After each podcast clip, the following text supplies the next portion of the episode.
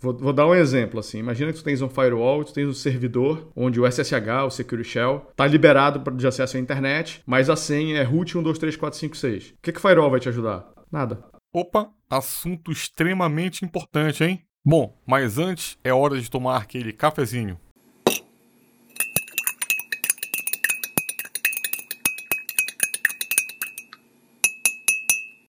Você está ouvindo Expresso Tech, seu podcast de tecnologia e outros bits a mais, com Zeca Daruishi e Kaique Souza. Hoje o convidado é o Matheus Viana, cara fera em segurança de dados, dando dicas super importantes desse universo. Curte aí! Meu amigo Kaique, mais uma vez aqui no nosso podcast Expresso Tech. Feliz porque começamos 2022 já com o primeiro episódio, ainda em janeiro com o objetivo de termos nosso, nossa periodicidade, né? De uma vez por semana a gente está batendo esse papo com nossos ouvintes, né? E hoje nós estamos, eu estava conversando contigo aqui offline que nós não estamos internacional hoje, né? Nós estamos, nós estamos intercontinental, né? Nós, tive, é, nós tivemos que adaptar nossos horários, Primeiro. né? Porque o nosso convidado de hoje está diretamente de Portugal e eu estou aqui de Belém e você de Orlando, então cada um teve que se adaptar ao seu horário, né? Que horas são aí, Kaique? É, teve que achar um, Aqui são 3h40 da tarde. 3h40, aqui são 5h40 da tarde. Então já vou apresentar aqui o nosso convidado, Matheus Viana, vai falar com a gente agora sobre um assunto que eu acho que é um assunto que ele não é não somente importante, mas um assunto que ele faz parte da área de TI como um todo, ele é, ele é TI, né, como, como origem, como, né, que é a parte de segurança da informação, segurança de dados. Matheus, um prazer enorme estar batendo esse papo contigo, amigo. Boa noite ou boa tarde para vocês aí, Kaique, Zeca. É, é, uma satisfação estar aqui com vocês e conversar um pouquinho sobre esse sobre a carreira e sobre o mercado de segurança da informação. É, quando eu falo, Matheus, intercontinental, é de fato é um assunto extremamente globalizado, né? A internet tá, é o mundo todo e o mundo todo se preocupa com segurança. Então acho que é um assunto que vai render um papo muito bom aqui agora, né? Mas antes de falar sobre técnica, sobre TI, etc., a gente queria ouvir um pouco da tua história, né? Saber como é que você chegou nessa, na área de TI e por que, o que fez você entrar nessa área de segurança. Então, acho que não tem nada melhor do que te ouvir uma boa história. Bom, tudo começou, eu te diria que. Cara, não consigo te dizer o ano precisamente, mas eu era criança, tipo, hoje eu tenho 38, quase 39 anos. E eu tava por uma casa em Orlando, né?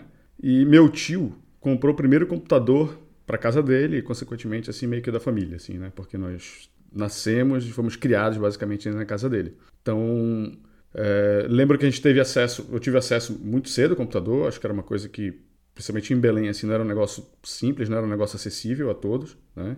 E aí eu fui jogado no mundo da computação. Eu lembro de quando criança fazer escolinha de informática em Belém, os mais antigos aí acho que talvez lembrem da Future Kids, né?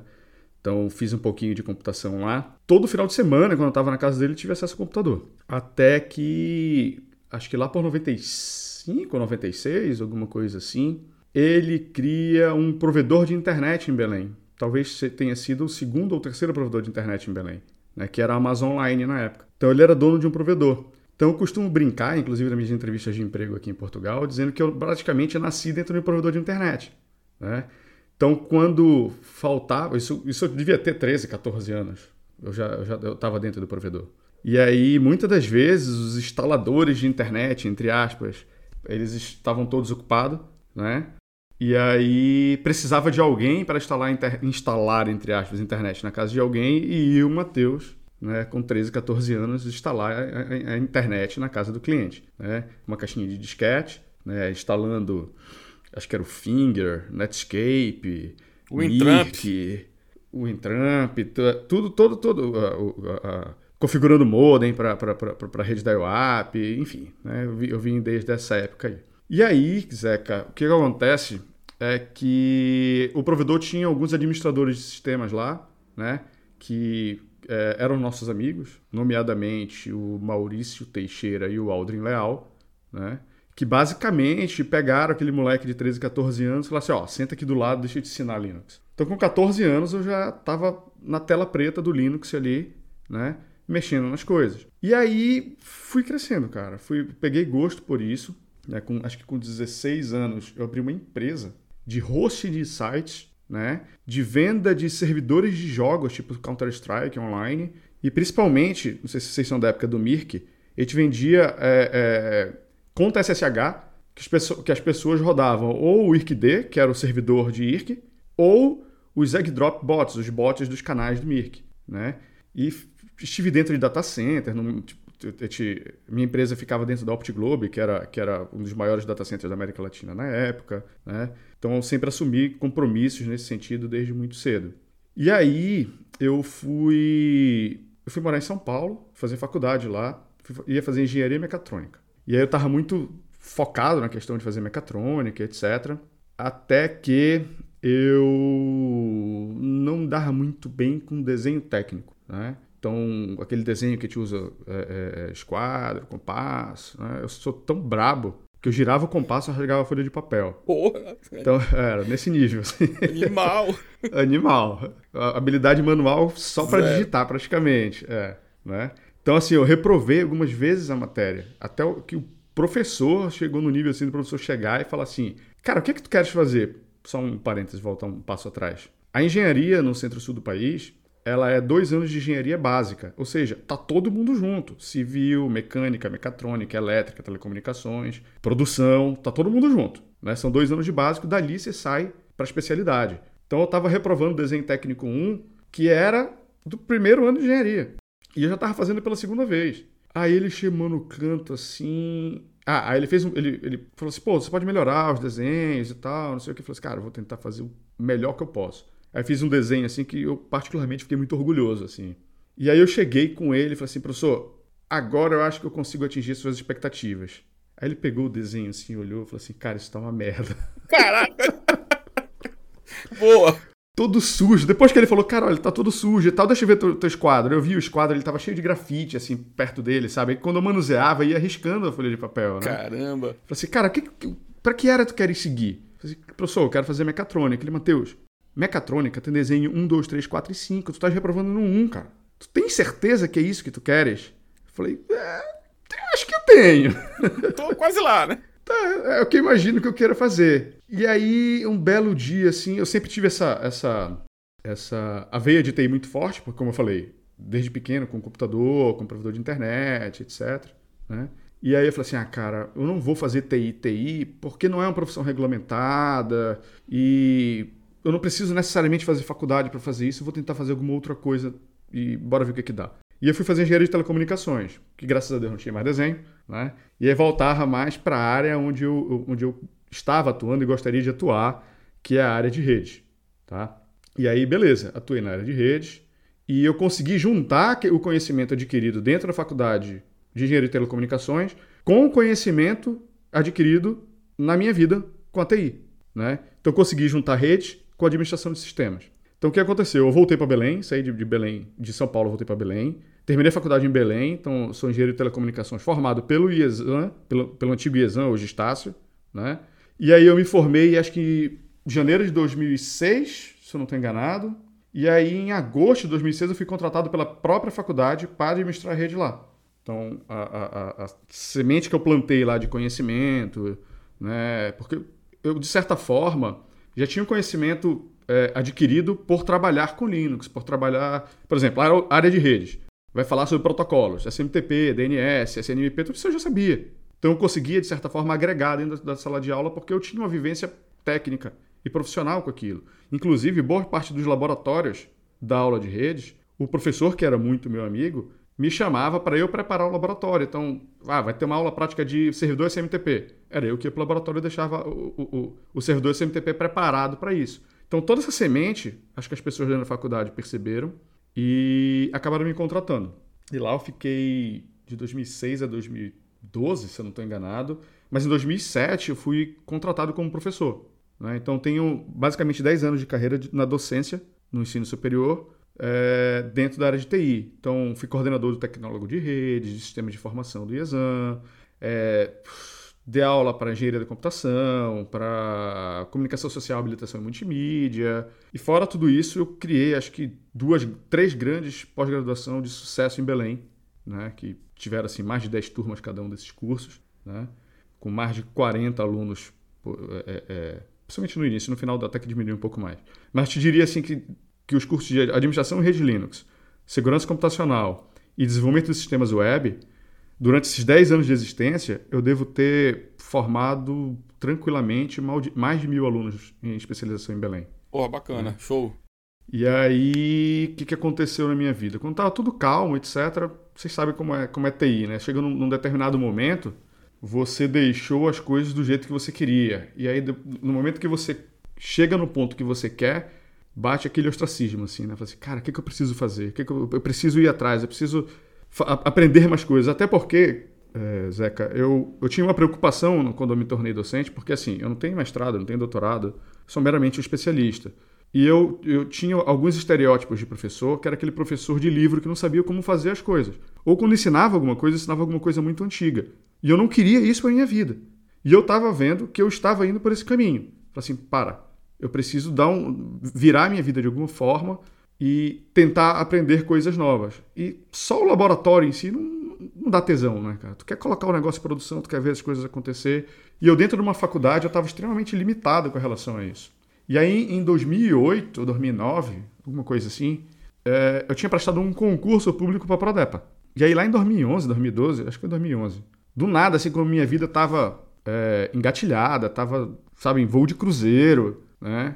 E aí, independente da crença de cada um, né? Parece que Deus veio assim e falou assim para mim: tá, legal, tua vida tá muito certinha. Agora tu tens essa oportunidade aqui de ir pra Prodepa, o que, que tu vais fazer? Bora dar aquela chacoalhada, né? Bora dar aquela chacoalhada, exatamente. E aí eu pensei um pouco, eu estava recém-casado, a, a, gente, eu e minha esposa já estávamos pensando em ter filho. Falei assim, cara, eu tô com os, todos os ovos numa única cesta que era o Iezan. Se acontecer alguma coisa, eu com filho, etc., as coisas não podem caminhar dessa forma, né? E aí eu opto por ir para a Prodepa. Inclusive, é, muito motivado por um dos donos do Iezan, tinha um dono me, tentando me convencer a não ir de jeito nenhum, e o outro falou assim: não, vai, vai, eu vou te, te manter na docência, tu tens que ir, é melhor para os nossos alunos com que você se recicle, com que você Bacana. adquire novos conhecimentos. Vai, vai, vai, vai, pode ir. Aí eu fui. Então, eu, de 2012 até 2019, é, julho de 2019, agosto, setembro de 2019, alguma coisa assim, eu estive na Prodepa. Cara, lá foi outra escola para mim, porque eu, eu, saí do ambiente de uma faculdade, né, onde a TI ela não é fim, ela é meio, né, o fim é, é a educação, para um local onde a TI era fim. E mais ainda, uma empresa de dimensões absurdas, né? Se for ver a Prodepa, tem uma rede de fibra ótica de acho que 3, 4 mil quilômetros de fibra ótica. Pega boa parte do estado do Pará, interliga governo estadual, municipal, governo federal, muitas das vezes. Né? Então, é, tinha muita coisa envolvida ali na, na, na Prodepa. Eu saí de um ambiente onde administrava, sei lá, 16 servidores, para um, quando eu saí, tinham 600 máquinas virtuais em Linux. Caramba! É, é, é, um, é, um, é um outro mundo. Né? E dentro da Prodepa, eu basicamente fui melhor inserido dentro da área de segurança. Tá? Então, assim, eu fui um dos responsáveis pela segurança da informação da Prodepa por muitos anos. Trabalhei com diversas tecnologias lá, implementei diversos processos que até então eram inexistentes lá, coisas que eu sei que até hoje acontecem lá, é, coisas do tipo trabalhar com análise de vulnerabilidades, né, coisas que, que eram não feitas lá, com gestão de, de, de vulnerabilidades, apl é, aplicação de patches, é, firewall até existia, mas assim, segmentação em várias DMZs, em, em, em, em, separar, não deixar tudo dentro da mesma rede, coisa que, não, que, que era inexistente né? Uh, que mais? É, DNSSEC, pá, cara, um monte de coisa, um monte de processo que, que, que hardening em sistemas operacionais Linux, né, um ambiente lá virtualizado, ou seja, é, quem criava os templates a cada vez que saía, por exemplo, uma versão do Debian nova, era eu quem ia lá, fazia todos os hardenings, né? quem não sabe o que é hardening é uma espécie de endurecimento do sistema operacional, ou seja, preparar ele para uma possível invasão, ou seja, você parte do princípio que você vai ser invadido, e se você for invadido, você, é, é, é de certa forma, coloca algumas travas dentro do sistema operacional para que o impacto seja o menor possível e para que você tenha ciência daquilo que aconteceu. Né? Então a gente basicamente tem três momentos ali na hora de fazer o hardening, que é o pré-ataque, o durante-ataque e o pós-ataque. Você tem, que, você tem que proteger os três pilares, esses três momentos. Senão você nunca vai saber o que, o que aconteceu. Né? Então, tudo isso, todos esses processos, eles foram criados por mim lá. E aí entrei em velocidade de cruzeiro de novo. Eu falei, pá, cara, eu, eu e minha esposa, a gente sempre viajou muito, tipo, muito mesmo. Diria para ti que a gente conhece aí entre 30 e 40 países tranquilamente. Sensacional. É, é, é. Eu sei que é hobby de todo mundo, né? Se for perguntar, ah, qual é o teu hobby? Viajar. Falei assim, o meu também. Só que eu levava no nível Hard. mais sério, assim. É, entendeu? Todas as férias eu tinha que, que conhecer pelo menos uns dois, três países novos. Era, era nesse nível, assim. E aí, quando as nossas filhas nasceram, a gente falou, cara, uh, desculpa quem mora em Belém, mas uh, eu não quero criar minhas filhas em Belém. Não, é, não é isso que eu quero para elas. Amo, amo a cidade, amo a gastronomia, amo meus amigos, minha família, mas nós todos, acho que nós três, nós dois acho que somos paraenses, o Kaique eu sei que não é, mas eu sei que... que do... Paraense de coração. Oi? É, de coração. Sou paraense de coração. Paraense de coração, exatamente. Então, é, acho que a gente pode, de certa forma, é, é, reconhecer os problemas que a, que, que a nossa cidade tem. Né? Então, isso me motivou muito para sair. Então, desde dois anos de idade, minhas filhas viajaram comigo. Com dois anos de idade, minhas filhas estavam na Rússia comigo. Era nesse nível, assim. E elas sempre questionaram muito. Acho que com três anos estavam. Para quem não sabe, o Kaique é meu cunhado. Mas com três anos estava nos Estados Unidos, acho que na casa dele. Né? E elas sempre questionaram muito, assim. Falaram assim: Poxa, pai, por que, que em Belém para eu ir na esquina. Com quatro anos de idade, elas me perguntaram isso. Porque em Belém, eu, eu, se eu preciso ir no supermercado que fica na esquina, eu tenho que ir de carro. E quando eu estou viajando, eu posso andar na rua. Né? Olha que interessante. Elas, compre... é, elas compreenderam a questão da segurança. Então, eu e minha esposa, a gente sempre é, pensou na hipótese de sair de Belém. Né? E 2019 sempre foi o nosso, nosso alvo de saída. Falei assim, não, vamos, vamos sair. E aí as, eu te diria que, que tudo conspirou, a, a questão política, a questão é, do, do ostracismo que estava a minha vida é, tecnicamente dentro da Prodepa. Né? Eu tem uma parte que eu acabei de pula, pulando aí. Em 2017, quando a Estácio comprou o IESAN, ela fez uma demissão em massa de mais de 80 professores, eu fui, eu fui junto, né? por causa de redução de gastos. Então eu estava muito desmotivado, assim, eu tinha um tesão muito grande por estar dentro de sala de aula e estar, estar ensinando as pessoas, e de repente aquilo ali foi me tirado, entendeu?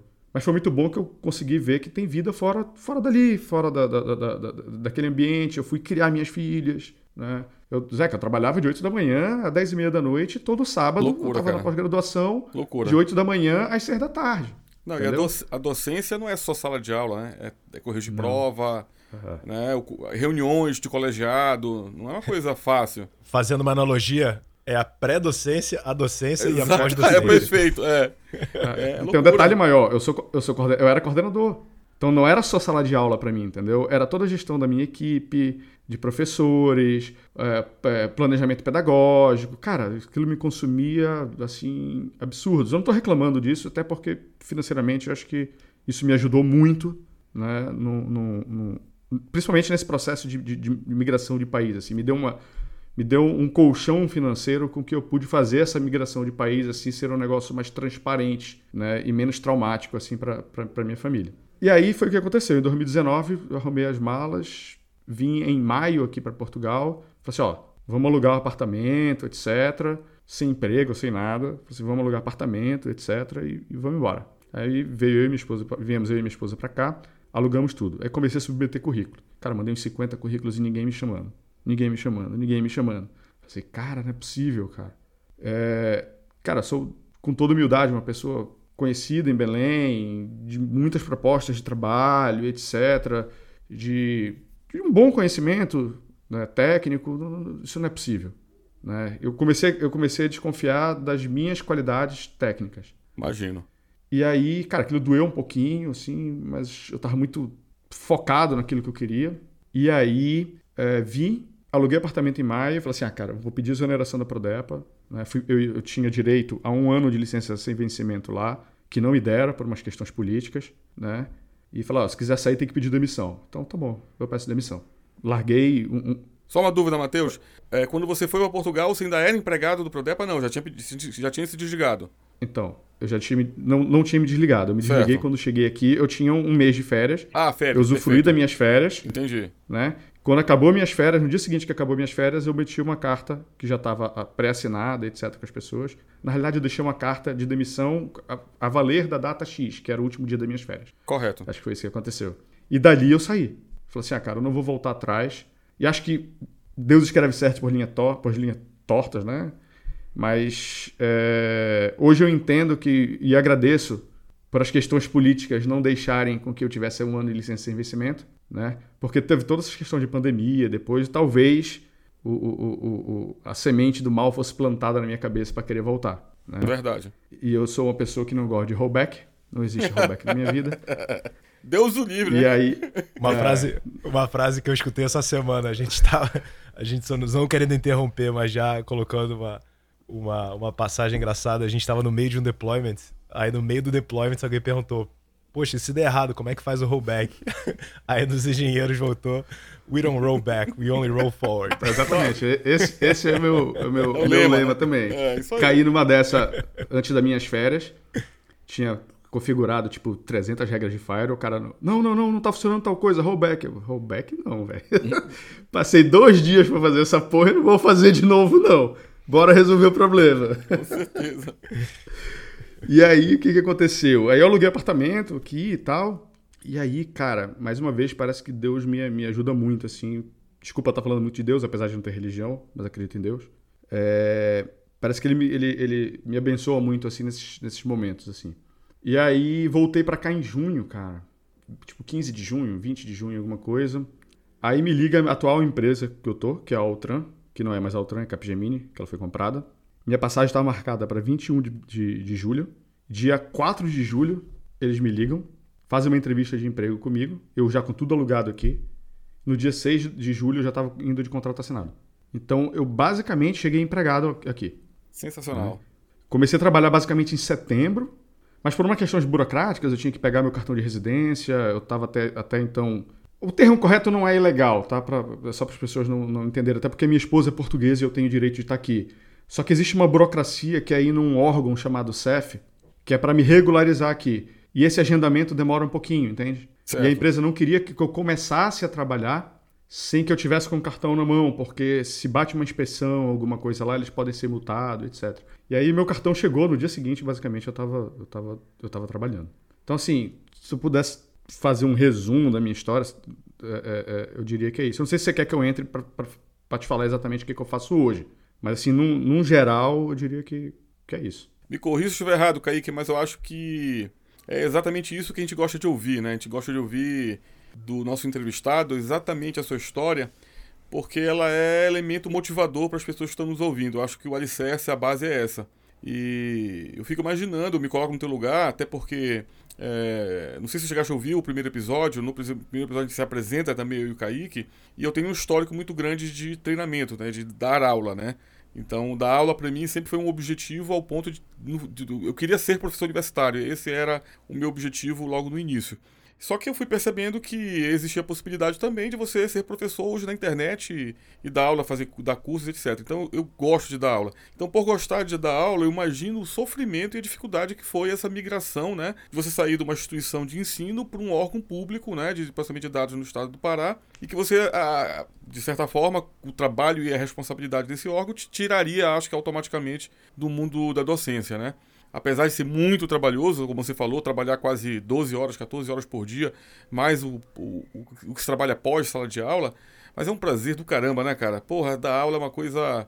O Kaique sabe muito bem disso também, né? O Kaique dá, deu treinamento por muito tempo. E a, a, a dar aula é, é sensacional porque você está constantemente se reciclando.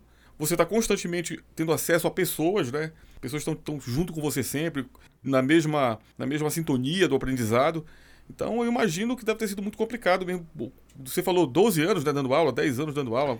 É, só parênteses, eu continuei. é, eu- tinha basicamente dois empregos, tá? Então eu, eu, eu- continuei em sala de aula e Ah, tendo tá. carreira técnica em simultâneo, tá bom? Dando Eu não- muito. Mas não- obviamente que dando muito menos aula do que dava antes, né?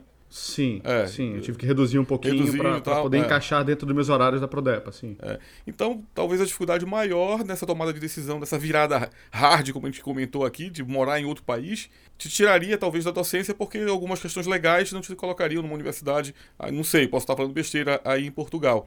Mas você volta mais uma vez, é, o famoso zerar tudo, né? Você zera tudo, vai para um país diferente, é, apesar de ser a mesma língua, é uma cultura diferente, e você começa aí com a sua esposa, com, seus, com as suas filhas, né?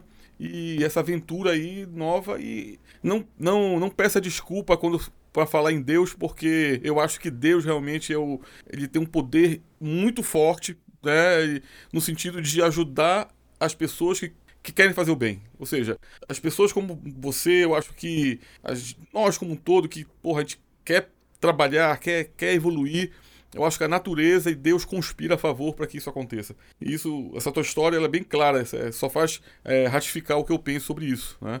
E, e, tudo assim, quase próximo de tu, de abandonar tudo, voltar, e tu tava com 20, dia 21 de julho e tivesse uma proposta 4 de julho, olha só, muito pouco tempo para né, tua, teu pé já tava no avião, né, praticamente. Sim, sim. É, sim então, sim. sensacional essa tua história, viu, viu, Matheus? Acho que é, quando entra a docência, eu me empolgo mais ainda em ouvir, porque eu imagino, né? Sala de aula, tal, gosto pra caramba também. E mais ainda falando, conversando com a turma todo dia sobre aquilo que se faz, né? Que é TI, né? Então, sim, sim. eu acho que os ouvintes agora devem estar curiosos para entrarmos num assunto de segurança, né? É, é, é, é, é Matheus, é impressionante como o tema segurança é um tema que acho que não chega a ser unânime, mas as pessoas gostam muito, né? Porque, se, porque assim, eu que sou profissional de infraestrutura também, de rede, etc., é, você amanhece e dorme apavorado de ser invadido. Essa é a grande verdade. Né? É, é, é, é verdade. Você, é, você, eu acho que é a sensação que, que todo gestor de TI na área de infraestrutura é, tem medo, né? Porque não existe 100% de segurança. Eu, é, Existem inteligentes do mal e inteligentes do bem, obviamente, mas os inteligentes do mal estão invadindo mesmo, estão estão capturando dados, estão vendendo, estão na Deep Web. E, cara, dá muito medo, porque assim, nós não somos médicos, né? Nós não salvamos vidas. Mas, porra, um servidor parado, cara. Eu, eu imagino meu caixão do meu lado, assim, sempre vejo um caixão do meu lado quando imagino o servidor da empresa em, Black, em época de Black Friday, onde vende pra caramba Natal parado sem venda. Imagina, o cara vai em cima de ti. O telefone não para. Então, assim, segurança é algo que, da área de infraestrutura, da turma que trabalha com, com data center, com, com, com, hardware em si, rede, não tem como não se preocupar. Né? E a gente estava falando né, que o Brasil agora está nessa onda de, de problemas sérios com, com, com vazamento de dados, segurança, etc. É, ransomware, né? É, sequestro de dados tal. Então, acho que é um tema assim que eu acho que a gente tem muito que, que conversar, né? E sim, sim, sem dúvida. E, eu acho, Kaique, que esse nosso episódio vai ter uma versão 2.0 também, né? Porque já tá falando aqui a meia hora e o papo tá bom pra caramba de novo e segurança aí. Não só eu vou gostar de ouvir, né? Porque vai agregar pra caramba na minha, no meu dia a dia, né? Então, assim, a gente podia começar a falar sobre a parte técnica, tá, Matheus? É, Kaique, quer fazer alguma pergunta, quer fazer alguma colocação em relação ao que o nosso, nosso amigo nosso amigo barra cunhado, teu cunhado, né? Matheus. Não, cara, é isso mesmo. Eu acho, eu quero só enfatizar o que você falou, que é muito legal ouvir a história, a jornada das pessoas para mostrar para o pessoal que está ouvindo que não é linear, né? A, a carreira de, de, tecnologia, né? De certa forma, acho que nenhuma carreira, acho que a vida no geral não é linear. Né? Tem, muita, tem muitas vezes que a gente vai, vai ter que é, é, correr risco, risco calculado, que às vezes a gente vai ter que dar é, um passo para trás para depois dar dois passos para frente. Né? A gente vai passar por momentos em que a gente vai, vai se questionar, né? que a gente vai, vai sair da zona de conforto, mas isso aí é, só faz que a gente fique mais forte né? no, quando a gente sai do, do, do outro lado, né? quando a gente consegue atingir os objetivos que a gente tinha, né? Aí a gente pensa, poxa, como é que eu pensei em desistir, né? Depois que a gente consegue alcançar, né, o primeiro, né, depois que a coisa entra no lugar, a gente fala, poxa, deixa eu, deixa eu, é, é, é, não, não, vou mais pensar em desistir, pô, como é que eu pensei nisso aqui antes, né? Deixa eu continuar que, poxa, agora realmente eu tô mais feliz do que eu tava lá atrás, né? E tem muitas vezes, e, eu digo isso na minha vida também, na, nas vezes que eu me mudei, né? Eu, pô, já me mudei várias vezes de, de país, de cidade, de estado, cacete a quatro, e, e muitas dessas vezes, se eu soubesse o quão difícil ia ser, eu não iria. Né? Então tem muitas vezes que, que a gente tem que ir, né? E como o Matheus falou, né? Tem, um, tem um, um, um, uma expressão que a gente usa também, que é o famoso burn the fleet, né? Tipo, queima os barcos. Chegou no destino, queima os barcos que a gente não vai voltar, né? Então, muito, muita dessa mentalidade aí é importante a gente ter, né? Para enfatizar, né? Tirar essa, essa de repente ilusão de que uma vez que, que você sai da faculdade, ou uma vez que você entra na faculdade, o resto vai ser tranquilo, é só seguir aquela receita de bolo. Que não é, cara, não, não tem receita de bolo. Né? A gente tem que desbravar mesmo cada, a vida de cada um, tanto profissional quanto pessoal, né? É uma floresta que, que só cabe a cada um desbravar e determinar o, a direção que vai.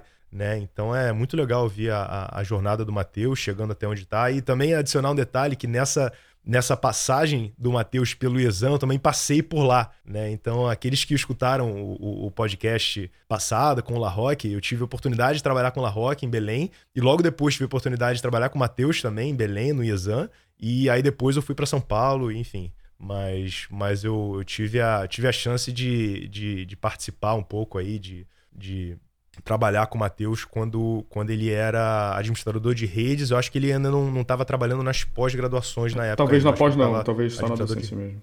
É, é. Ou seja, só... Bom, ou aí, seja, pô, é. desistir é. nunca é uma opção. Essa frase é bonita, né? Não tem como desistir, é. não pode, não, não é uma opção, não tem condições. Mas vamos lá. É, eu, eu acrescentaria só, só um negócio que o Kaique falou de. Ele, ele teve um momento que ele falou assim que a gente se questiona assim, porra, por que, que eu pensei em desistir? Eu vou além, não é só o porquê eu pensei em desistir, mas o porquê que eu não saí antes, por que eu não vim antes. É isso aí, sensacional. Acho que, acho, acho, que, acho que esse é o mais importante, assim. Eu tava naquele mundo Belém, assim, e de repente, assim, sou estranho e, e, e talvez possa soar é, um pouquinho de falta de humildade, mas de coração não é. Eu senti que o mundo se abriu para mim. Eu não tenho dúvida disso, Matheus. É, não tenho dúvida. Sabe por é, quê? É, é um negócio assim. É. Eu, eu... eu, trabalho num projeto na Suécia. Eu, fala, eu falo com gente na Índia, no Canadá, nos Estados Unidos, na, na Inglaterra. Cara, eu falo com gente do mundo inteiro. Então, assim, meu, meu networking saiu dali, saiu de Belém, né? E ele se abriu pro resto do mundo. Não, eu, eu compreendo muito bem quando você fala. Eu não quero isso para minhas filhas.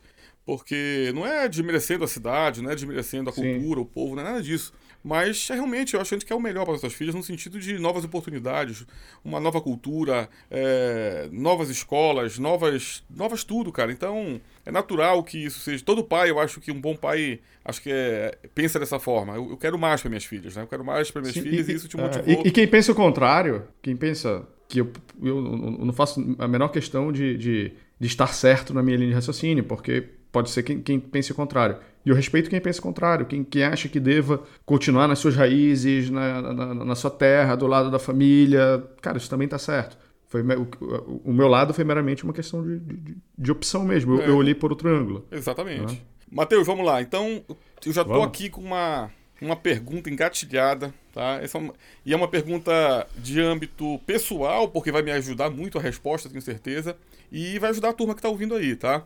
Eu costumo dizer, Matheus, que segurança vai além dos muros, né? Porque as pessoas falam muito Fire, Fire, Fire para lá, Fire para cá, Fire isso, Fire aquilo, mas segurança não é só Fire, né? Segurança vai além dos muros, vai além do Fire, é toda uma cultura, é toda uma, uma, uma rotina, uma receita a ser seguida, né? Então, assim, além de saber que a segurança vai além do, do, dos muros, eu queria saber, assim, qual é a grande diferença hoje de um sistema é, de firewall local, vamos dizer assim, numa data center, ou em appliance, ou via software, via Linux, etc e tal, de uma ferramenta como Palo Alto, como essas grandes famosas conhecidas no mercado que vendem né, a solução para o mundo inteiro. Né? Então, é, não, não entrando no, no, mérito de melhor ou pior, mas qual é a diferença, né, de uma para outra? Qual é a, a, diferença de. Você falou na época que implementou várias DMZs lá na, no Prodepa, então provavelmente tu, tu tinha um faro interno, um faro externo para blindar essas, essas DMZs, né? E hoje a gente fala de ferramentas prontas, já grandes empresas, fortíssimas no mercado de segurança, vendendo soluções de firewall para o seu cliente. Então qual é, essa, qual é a diferença primordial nessas ferramentas locais que você implementa ou via appliance, ou via software, Linux, etc., de uma ferramenta comprada de uma grande empresa? Tá, vamos lá. Bom, acho que tocas num ponto extremamente importante, que era uma das coisas que eu tive que, quando cheguei na Prodep em 2012, que eu tive que mostrar, que era que tem muito aquela cultura de, não, mas eu tenho um Firewall aqui, eu tenho um Palo Alto, eu tenho um Fortinet, Fortinet eu tenho um McAfee, né, eu tenho um, um, um Cisco, whatever. Pode ter o Firewall que você quiser. E tem essa cultura enraizada de que o Firewall vai resolver todos os seus problemas. Isso não é verdade. A segurança ela é feita por várias técnicas. Né? Então, segurança é um é um, é um amontoado de técnicas. São várias técnicas. O firewall é somente mais uma delas, tá? E eu te diria, eu brincava dentro de sala de aula, que se me colocassem uma arma na cabeça e te, me mandassem escolher entre firewall e análise de vulnerabilidade, eu saía abraçado e beijando com análise de vulnerabilidade. Bacana. Eu acho análise, eu acho análise de vulnerabilidades mais importante do que firewall. Mas vejam, não são coisas excludentes, são coisas que se somam, tá? São coisas que se somam. E isso, acho que isso é o mais importante. Acho que talvez essa seja a principal mensagem a ser passada aqui. No, na minha apresentação. Eu vi, eu vi um negócio muito interessante relacionado com o que você falou. Logo na, no início da faculdade, eu fui num, num, evento de segurança e o, e o palestrante mencionou, falou essa frase de, de grande impacto. Foi é, não tente é, é, combater todos os ataques. Foque nas suas vulnerabilidades. Né? É exatamente isso. Quanto menos. Porque assim, o ataque ele é oriundo do, do, do, de uma vulnerabilidade. Se você consegue diminuir a quantidade de vulnerabilidade que tu tens, menor é a probabilidade. Pode vir ataque que não vai ter. É menor a probabilidade de é. ataque, exatamente. Entendeu? Não, o ataque vai existir. Sim. Só que se você tiver protegido contra ele, se você não tiver vulnerabilidade que vai deixar o ataque é, é, é ter os, as consequências graves dele, pode vir ataque. Pode tentar aí a senha de é. root, tá desativado. Vou, vou dar um exemplo assim. Imagina que tu tens um firewall, tu tens um servidor onde o SSH, o Security Shell, tá liberado de acesso à internet, mas a senha é root 123456. O que, que o firewall vai te ajudar? Nada, né? Ele não vai te ajudar em nada, entendeu? Então, esse é um dos exemplos. Tu pode, tu pode escalar esses exemplos para exemplos mais, mais avançados. Imagina uma aplicação web que está suscetível a SQL injection. O que que o firewall tradicional que a gente conhece, não o, não o WAF, Web Application Firewall, o firewall tradicional que é o que todo mundo tem, vai te ajudar com relação a isso?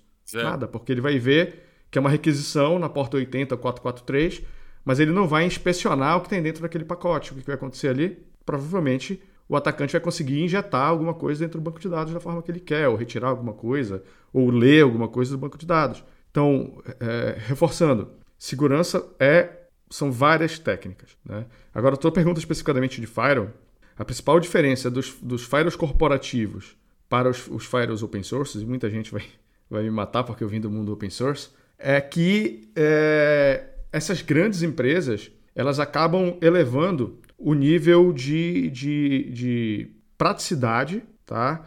e o nível de pesquisa dentro do tema, certo? Por exemplo, a Palo Alto, se eu não estou enganado, ela, é a, ela foi o primeiro Firewall, foi ela quem trouxe o conceito né, de Next Generation Firewall. O que é o Next Generation Firewall? É um Firewall Layer 7, camada 7.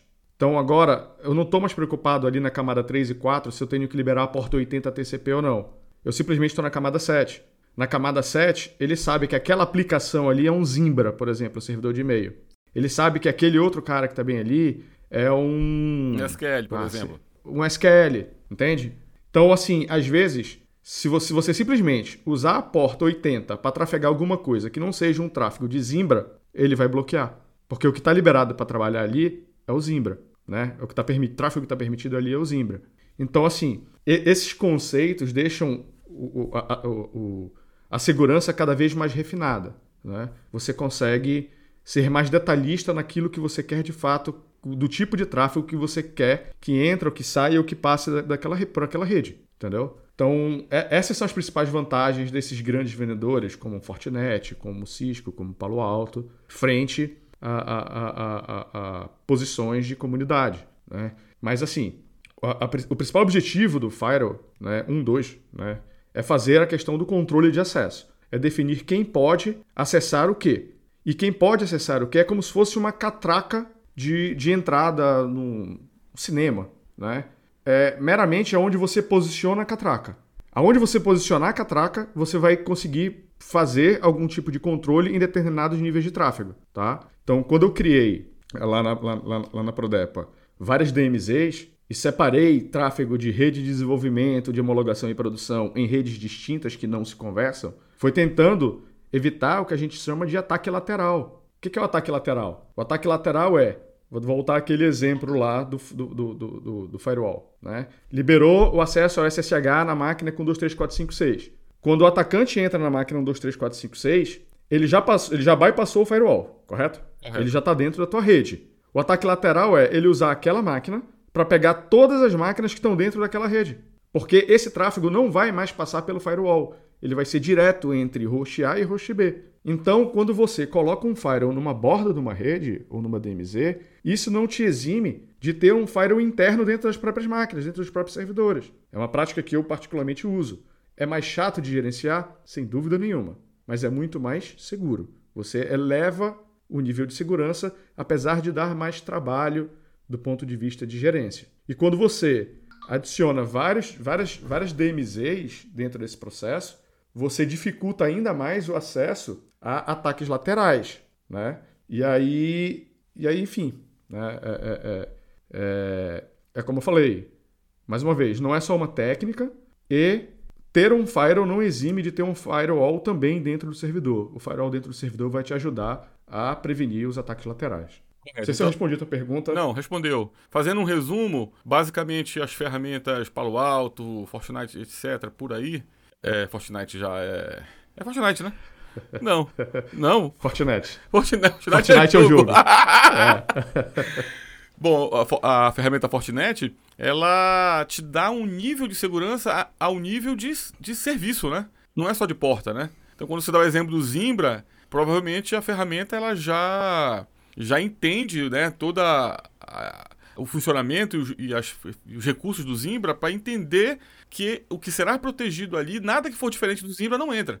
Né? Exatamente. Então... Falando coisas mais simples, você consegue, por exemplo, é, em nível de firewall, é, prevenir um post blogging no WordPress. Entendi. O cara pode ler um blog WordPress, mas ele não pode publicar nada. Entendi. E quem faz isso Entendeu? é a ferramenta. Não é, não é, é o WordPress que está fazendo isso. É, por exemplo, o Palo Alto não, vai lá, não, tem é esse recurso, ele que tem esse recurso. Exatamente. Provavelmente Exatamente. deve ter toda a parte de engenharia de mandar de, mandar de mensagem, ah, tal coisa, tal porta tentou ser invadida, tal, ele te avisa, né? As coisas estão acontecendo. Imagino que seja. Sim a, a, sim, a outra vantagem é porque, assim, nesse caso especificadamente, a, ma a maior dificuldade é fazer. É pegar o, o Content ID e conseguir identificar aquilo ali, aquele dado que está ali, para catalogar ele em que tipo de, de aplicação de camada 7 que ele é, tá? Então, assim, então tem muito estudo dos cabeçalhos dos protocolos, etc., para saber o que, que é cada um daqueles pacotes que está passando na rede, para tentar catalogar ele com, com, com, com a aplicação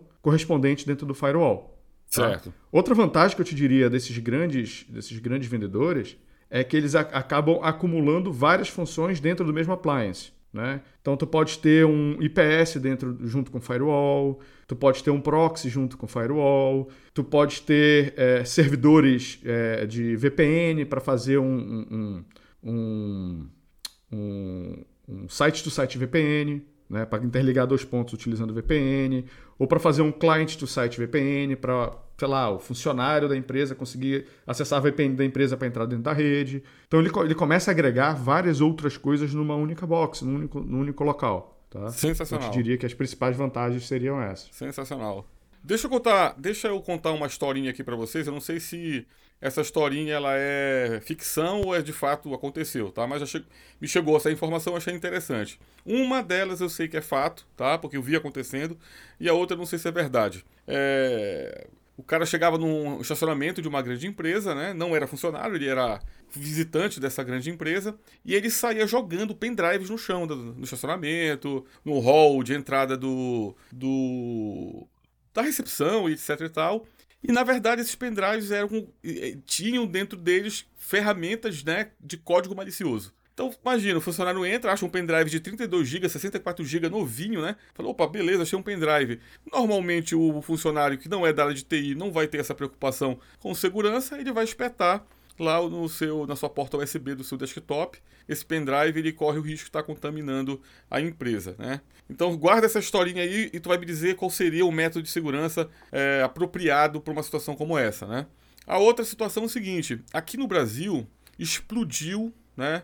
Todo comercial de televisão, lojas americanas, Casas Bahia, tudo que é loja, coloca um QR Code na tela dizendo: pega seu celular, dê um clique aqui no QR Code e ganhe 5%, 10% de desconto no, no produto, tá? Algumas pessoas já, já viram que virou febre essa questão de QR Code, tudo virou tudo é QR Code, apesar, apesar de ser algo extremamente antigo, né, a imagem do QR Code de, de dados, mas hoje se popularizou por essa questão de desconto, etc. algumas pessoas estão espalhando QR Codes em cartazes, é, no shopping, por exemplo, chega no Homem-Aranha lá, ele coloca um QR Codezinho lá, clique aqui, saiba as novidades do filme e tal. E na verdade aquilo ali é um código também malicioso que vai invadir o celular do cara e vai capturar dados, etc e tal, né? Então são situações interessantes que a gente coloca, que é justamente isso que nós estamos conversando. Às vezes não interessa tu ter um firewall, né? Se tu tens um panfleto jogado no chão da empresa com um QR Code malicioso. E o cara com o celular da empresa, dentro com o IP da empresa e podendo. Então, o que, que você faria, né, para essas novidades, né, que as pessoas, esse, essas mentes do mal que ficam inventando cada uma uma história, pendrive jogado no chão, QR Code é, printado e espalhados dentro da empresa. O que, que te faria para fugir desse conceito que só o Fire vai segurar a, a parada? Cara, excelente pergunta. É, vou te fazer uma pergunta. Tem certeza que não foste meu, meu aluno? não, porque o exemplo, o, não fui. Porque o exemplo, do, o exemplo do pendrive na mão eu usei muito nas minhas aulas. É, te, Talvez algum aluno é escute aí vai. Algum colega, algum é. aluno seu, amigo meu, deve. É, eu tive uma super aula, porra, o cara falou do pendrive. Acho que foi isso. Pode... Se alguém aqui assistiu Mr. Robots, tem é, essa estratégia aí, só que ele usa um, um CD, CD é, do, é, da série, né? É. É, é, vamos por partes. Ó, eu juro que não foi o Kaique. Tá... Não juro que não foi, não foi o Kaique que me deu spoiler, não, viu? Então, vamos, vamos, vamos por parte. Assim, eu diria o seguinte: uma das áreas da, da, da segurança da informação é a área de pentest. E, e tu tens um, um, uma, uma, uma, área também que, é, que são os caçadores de, de vulnerabilidades, né? Então, os pentesters acabam participando de vários desafios. Por exemplo, o Google desafia quem são os, os, os, os programas de bug bounty, né? Então o Google desafia e fala assim: ó, quem achar uma vulnerabilidade que eu julgar crítica, eu pago, sei lá, 15 mil dólares, 20 mil dólares. Né? Isso tem muito dentro do nosso mercado. E aí você chega em determinadas, se, se pega as grandes corporações, os grandes bancos, etc. A possibilidade de você encontrar uma vulnerabilidade que seja realmente comprometedora ao negócio, ela é baixa. Não é que ela seja inexistente, ela é baixa. Né? É, só que uma coisa é você fazer um ataque de fora para dentro da empresa. De fora para dentro da empresa, as, os, as proteções elas estão num, num, nível de alarme extremamente grande. Né? Então, o que, que eu vi, né, é, o que, que eu li na época com relação a esses testes? Um determinado é, é, é, é pentester desse que estava participando desses, desses programas de, de bug bounty, estava né? tentando invadir uma determinada rede de uma empresa e não estava conseguindo. Falei assim, bom, de fora para dentro, eu não vou conseguir. E aí ele começou a observar a, a, a, as pessoas que trabalham naquela empresa. Começou a buscar informações em redes sociais, começou a ir para frente da empresa, olhar se as pessoas possuem rotinas. E ele conseguiu detectar uma pessoa que tinha rotina e que, segundo as análises dentro de rede social, eram pessoas que, que eram curiosas. Né?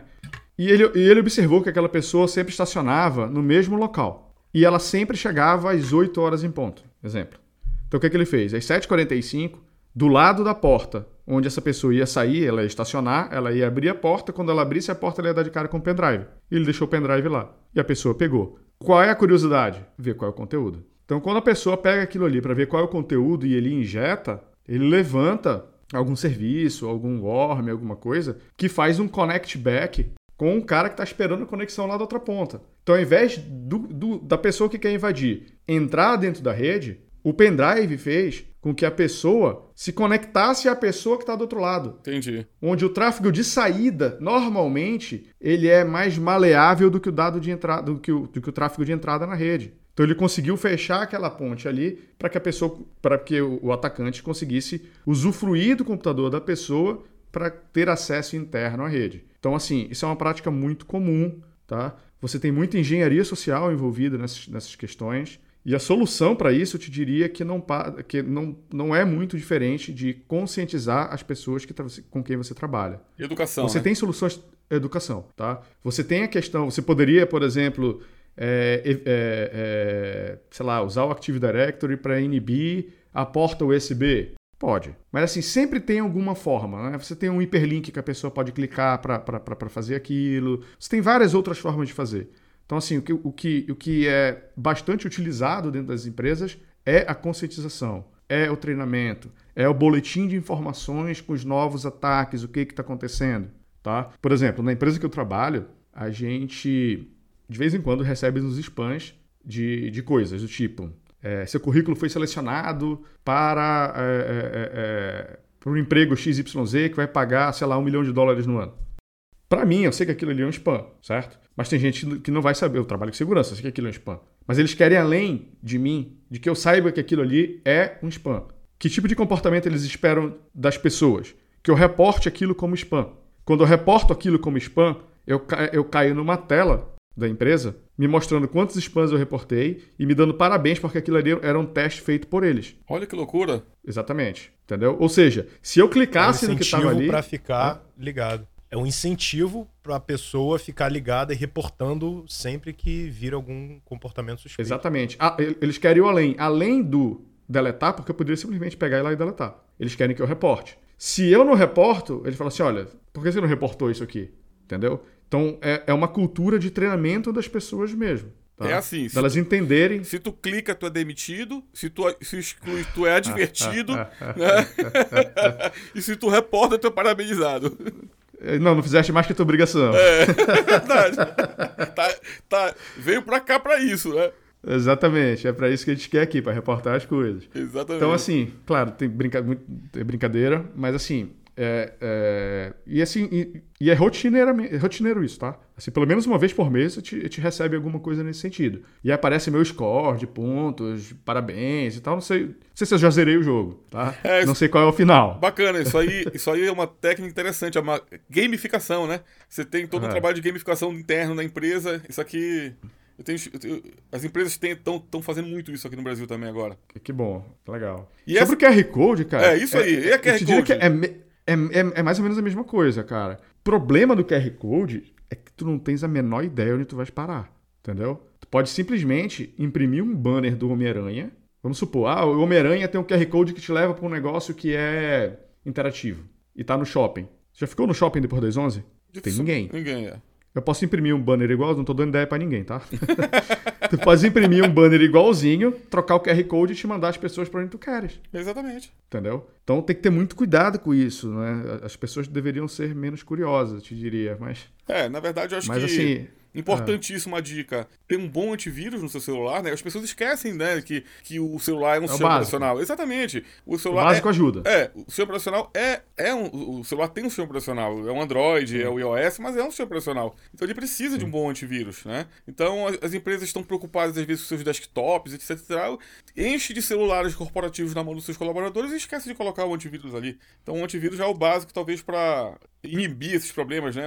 Mas essa do QR Code, é, eu, cheguei, eu vi funcionando, na verdade. É, foi um teste, né? Vou até procurar esse vídeo na internet. O cara gera um QR Code malicioso e joga lá, pega o celular, a câmera, lê e ele vê, vê o IP do, do celular, né? Ele passa a receber, o receptor passa a receber o IP, faz uma conexão no celular e, e, e mostra toda a galeria de fotos do, do celular do, da pessoa que, que apertou lá o, no QR Code, né? É, e... espero que não tenha nada demais lá. É. Bom, então já... Mas é, o problema, é. O, problema é, o problema é a curiosidade mesmo, cara. É muito difícil você. As pessoas terem. A, a, acho que a cultura da segurança da informação era muito nova ainda em nível de usuário, assim. Isso é verdade. E acho que, são, e acho que só as grandes empresas acabam trabalhando ela. É verdade. Não, e tem, uma, tem um fato agravante aí. Isso aí já meio que existia há algum tempo, né? Algumas décadas, digamos assim. Mas nos últimos 10, 15 anos, cara, tem um fator agravante aí que são as mídias sociais, né? Eu sou, eu sou suspeito para falar, eu acho que mídia social é, é, é, a pior coisa que foi que tá acontecendo atualmente, né? Mas vou dar dois exemplos de situações que pra gente são ridículas, né? Que, que são oriundas da necessidade das pessoas se exibirem nas redes sociais, né? Tem uma conta no Twitter que essa conta é uma conta de comédia, tá? Ela, ela simplesmente faz isso para mostrar o quão ridículo é esse comportamento. É uma conta que ela nada mais faz do que agrupar tweets de pessoas que tiram foto do cartão que de crédito. Isso? Então tem muita gente que, por exemplo, ah, sei lá, peguei um cartão de crédito novo, aí tira uma foto, ei, gente, acabei de pegar Sério, meu cartão cara? de crédito. Isso existe aí mesmo? tira Caramba. a foto e mostra no. Existe. E tem uma, uma conta do Twitter que é só retweetando essa galera. Que, sem noção, que tira foto. querendo que se exibir, né? Querendo mostrar, sei lá. E, e tem uma outra também que é. Isso já acontece há alguns anos, já meio que parou essa febre no, no, no, no Facebook, mas logo no início né, do, do smartphone, que, que, os iPhones começaram a, a rodar aplicações é, é, é, customizadas da galera, não apenas as, as, as, aplicações da Apple, né, que criou a App Store e tudo mais, tinha umas as aplicações que eram Foursquare, né, que as pessoas podiam dar check-in onde elas estavam, né? Pois é. E assim, a galera começava a dar check-in de casa. Ah, galera, tô aqui no meu quarto. Pum, aqui que eu moro. E aí, galera, tô indo no banco. Pum, tô na fila do banco. E aí, galera, tô no trabalho. Pum, tô no meu trabalho. E, porra, pra, pra qualquer pessoa que tem que trabalha com segurança, que tem a mínima noção do quão sensível são esses dados, essa informação, cara, isso aí é, é, é enfim, é, é incompreensível. Não, isso é interessante. Né? É, você é vê, coisa. às vezes, de forma até ingênua, inocente, você está num evento na escola da sua filha, né? Claro, São João. Aí você tira foto da sua filha com ela uniformizada, né? Colégio lá, colégio tal, etc. Isso é um perigo, né? Se a gente pensar quanta gente estão nas redes sociais querendo mal, é bonitinho, é legal, mas tem a gente do mal lá querendo né, fazer algo errado para capturar dinheiro e etc e tal, né?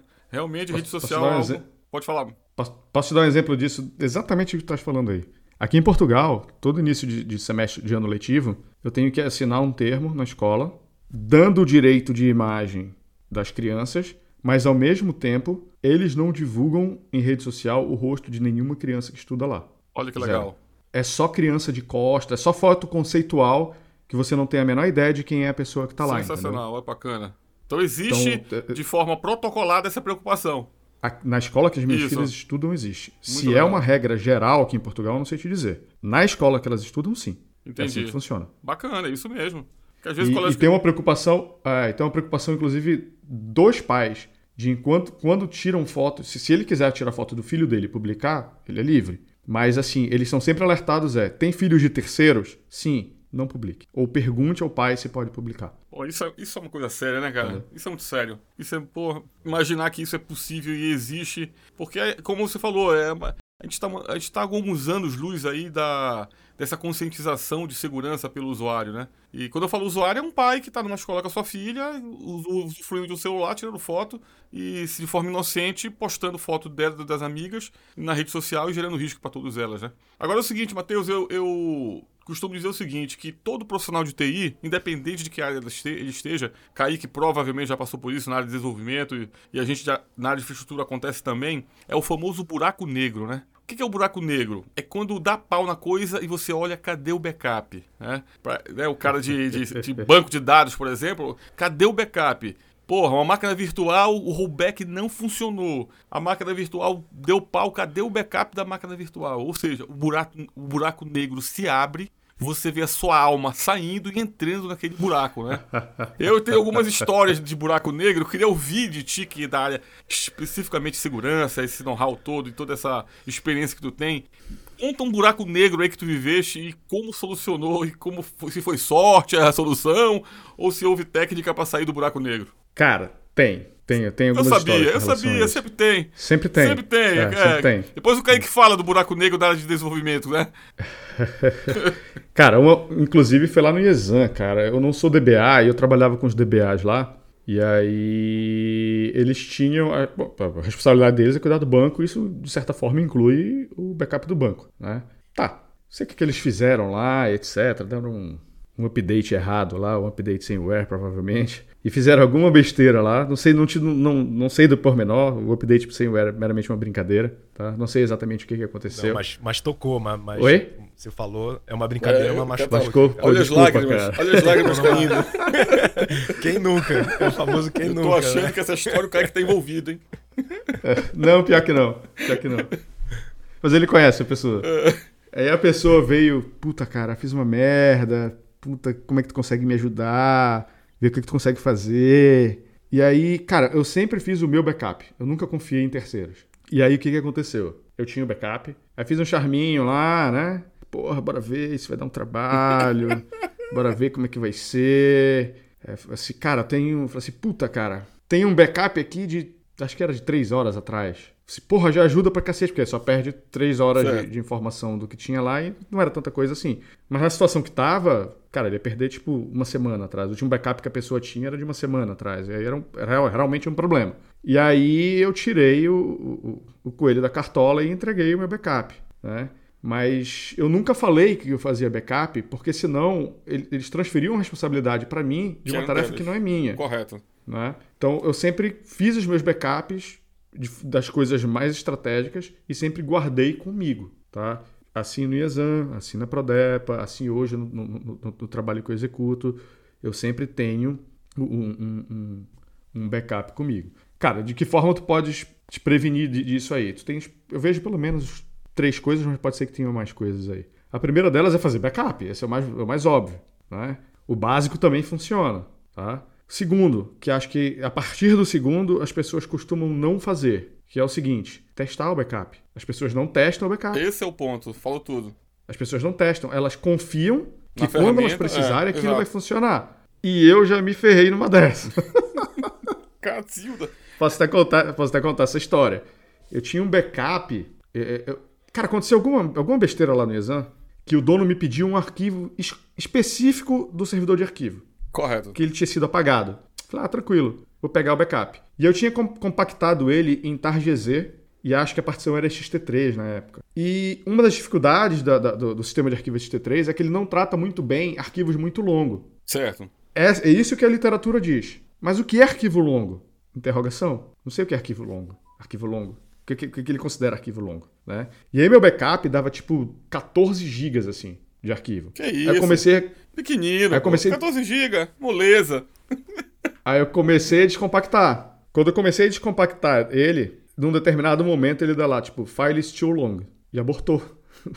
descompactar. Aí fui dar o, o, o DU-SH lá, tinha só 9 GB de arquivo. Caraca. Ou seja, eu não tinha uma cacetada de coisa após aquilo ali. Quase a metade perdido. Mano, mais, mais que a compactado era metade. É, é verdade. Né? Tinha mais da metade estava perdido. Mas mais uma vez, Deus me abençoa. O arquivo que eu queria tava dentro daqueles 9 GB. Opa, eu tô falando. O que eu precisava. Não. E aí, o que, que eu. É, aí, o que, pior, que eu aprendi? O, eu tenho que é, fracionar os backups. É, boa dica, excelente. Entendeu? Eu tive que fracionar, não, não pode ficar muito grande, não pode ser um arquivão único com backup incremental. Tá, mas esse, né? esse, As... esse arquivo único que o teu chefe queria era uma besteirinha ou era algo extremamente importante? Porra, cara, não me pergunta. Essa é... Dilma, vamos tentar falar genericamente? É, genericamente, era não era importante? Genericamente, uma funcionária colocou umas fotos inapropriadas ah, dela dentro então do é- servidor de arquivo. Então era muito importante, realmente, cabeças iam rolar. Pois é, exatamente. Ele meio que queria provar o negócio. Não sei se ele queria provar, se ele queria ver a foto, entende? Ei, Mateus, Mas enfim. Era... Essa, essa história me lembrou uma ferramenta que eu já, já apresentei pro Kaique, essa ferramenta. Num dos episódios eu batei um papo sobre ela. Tu já ouviu falar no Proxmox? Conheço. O Proxmox é um virtualizador. Exatamente. O Proxmox lançou há pouco Sim. tempo. Software livre. Isso, uma ferramenta chamada Proxmox Backup Server. O que, que ele faz? Ele faz todo o backup da máquina virtual, tá? Máquina virtual ou container ou ele máquina. Pega, e se você quiser. Ele pega VDI e joga para outro lugar. E joga para outro lugar, outro, outro hardware, né? outro, outro servidor. E quando você quer fazer um, um restore, você restaura o arquivo se você quiser. Então ele não é um arquivão VDI, por exemplo, que você precisa voltar toda a máquina virtual para salvar alguma coisa. Você entra pontualmente na. Tem um snapshot. É, você, não, você abre. Imagina um servidor de arquivos backupeado via Proxmox. Né? Então você vai no arquivo específico, nos arquivos específicos, você, você, pega dois, três, cinco arquivos, né? Bem interessante, me lembrou essa história que tu me contaste aí, né? Dos 16 GB aí, imagina ter que restaurar, demora um é. pouquinho, né? Você tem tempo para Quando sim, não funciona, sim, sim. já era. Sim. Kaique, alguma história emocionante pra gente ouvir aí? Só terminar, e o terceiro ah. ponto, além do backup e testar o backup, tu tens ferramentas de DLP, né, de Data Loss Prevention. Esse é mais caro, que são soluções mais corporativas, né? Mas, obviamente, pode ter mais coisas aí, tá? Mas eu vejo assim esses três assim como, como coisas principais ali que poderiam ajudar a não cair num, num buraco negro como esse. É, buraco negro evitaremos. É terrível. Kaique, conta sua história, abre seu coração. Cara, eu tive muitos buracos negros pessoais. É, profissionais eu não tive muitos, não. Na verdade, eu tô tentando até lembrar, acho que eu não tive, porque eu normalmente não, não trabalho nessa. Eu não tive tanta exposição para esse tipo de responsabilidade, Entendi. né? Então nunca foi da minha responsabilidade tratar dos arquivos da empresa, né? Então as minhas responsabilidades eram muito, muito específicas, tipo, para essa aplicação né? E, e, nos últimos anos, né, cara, a, a, nuvem, a AWS, ela vem ajudando muito a gente nesse, nesse quesito, né? Então, por exemplo, os arquivos que a gente, que a gente guarda em termos de aplicação, a gente grava tudo no Exato. S3. Aí, a única coisa que a gente tem que fazer isso sim é importante, inclusive eu escrevi um, um blog post recentemente sobre isso, é que o S3, ele não, ele dependendo de como você cria os seus buckets no, no S3, ele não tem o versionamento ativado. Isso significa o quê? Que se você ou se algum arquivo for deletado, de repente por engano, por algum usuário da aplicação, ele não consegue ser recuperado. Entendi. Né? Mas da feita que você habilita o versionamento dos seus buckets, qualquer arquivo que for deletado, você pode olhar o Legal. histórico do arquivo e recuperar. Uma boa dica. Entendeu? Então, assim, ó, é, o, o que eu trabalho é, é, bem nesse nível, assim. Então é bem superficial, né? Em termos de, de, de, de aplicação, de código-fonte, né, cara? É sempre que possível publicar o meu trabalho para um repositório. Né? A gente usa GitHub, GitLab, então sempre que possível dá o push para o repositório, dá o push para o repositório, sem pensando que o pior pode acontecer para minha máquina de desenvolvimento, né? Então, se eu perder a minha máquina, ah, eu sei que o código todo tá no repositório e eu posso baixar e posso fazer deploy. E não apenas isso, né? Mas entre o código fonte e a aplicação rodando, normalmente a gente tem aí no meio um servidor de build. Né, que ele garante que o código fonte pode ser transformado em artefato que vai rodar é, é, nos, nos servidores lá, tanto de produção quanto de staging, de, de, de QA, enfim. Então a minha preocupação como desenvolvedor é nessa camada, né? Eu não me, não normalmente não preciso me preocupar com, com dados é, é, é, que não sejam específicos de uma aplicação. Mas quem administra o GitHub da empresa? Ou vocês usam o GitHub quem público? administra? É, a gente usa o GitHub, Microsoft. ah, ok. Tudo bem.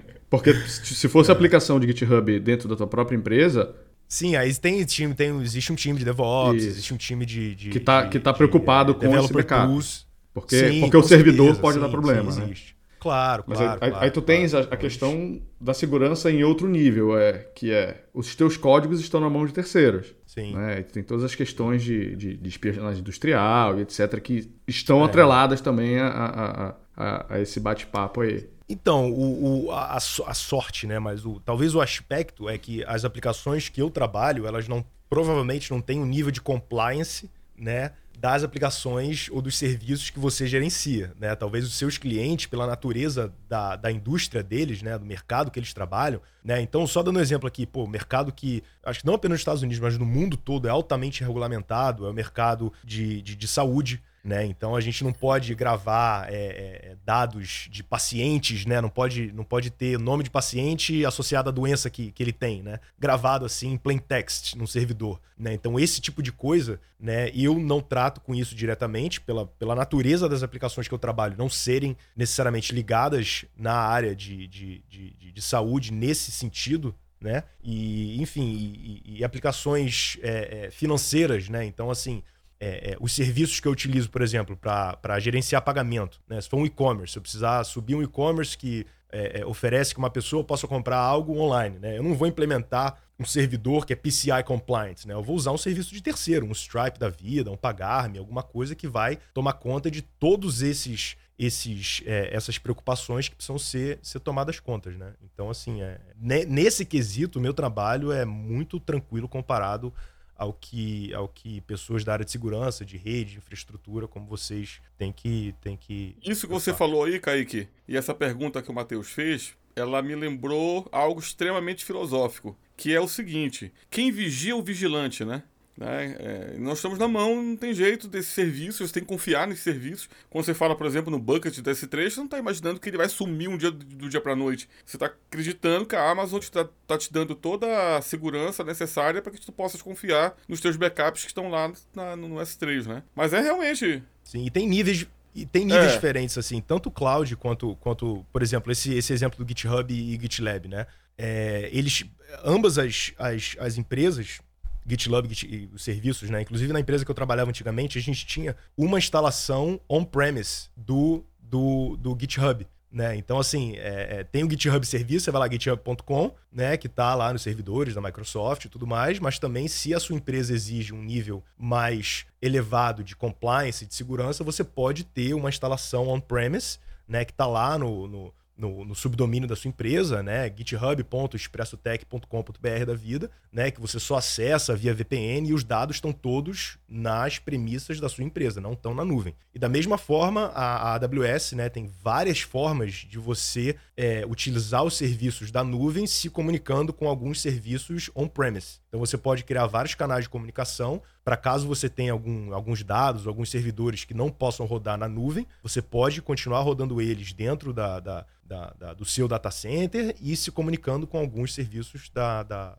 da nuvem. Sensacional. Isso é um... e, Pode falar, Matheus. E acrescentar um negócio, e acrescentar um negócio que, que às vezes a segurança chega num nível é, muito maior do que isso aí, tá? Por exemplo, não sei se vocês conhecem, mas existe é, uma certificação que não é como se fosse uma prova, tá? Mas é uma certificação chamada NATO Clearance. O que é a NATO? A NATO é, na realidade, a NATO é, é, é, é a OTAN em inglês, certo? Então, é, quando você vai trabalhar em determinados projetos que exigem, que exigem NATO Clearance, tu tens que submeter um formulário. Primeiro que tu só é elegível ao clearance se tu for nacional de um país que faz parte da OTAN ou é parceiro da OTAN. E aí tu tens que preencher um formulário dizendo absolutamente tudo da tua vida. Em alguns casos, determinados níveis de clearance, tu tens que mandar exames de sangue, etc, toxicológico e o cacete a quatro. Então é assim, é a OTAN revirando a tua vida de cabeça para baixo para saber que níveis de acesso de informação tu pode ter. Senão tu não trabalha no projeto. Então, é, aqui tem, tem muito isso também. A gente tem uma empresa aqui nos Estados Unidos muito famosa, que é a Lockheed Martin, que é uma, um dos grandes parceiros do governo em termos de sistemas para as Forças Armadas, né? Eles desenvolvem míssil, desenvolvem arma, é um negócio sinistro. E muitas das posições de engenharia lá tem esse. Só que é o nacional, né? Não é da, da, da NATO, né? Aqui é só, chama-se Security Clearance que é justamente isso. Eles vão fazer todo um background check, vão olhar o seu histórico. Primeiro que você tem que ser cidadão, né? Tem que ser naturalizado americano, não pode ter nenhum é, é, passado de, de, polícia, não pode ser torcedor do Remo. então, tem várias coisas que. Eu tô achando que aí que o Matheus é torcedor do Remo, hein? Sou, cara. Olha lá.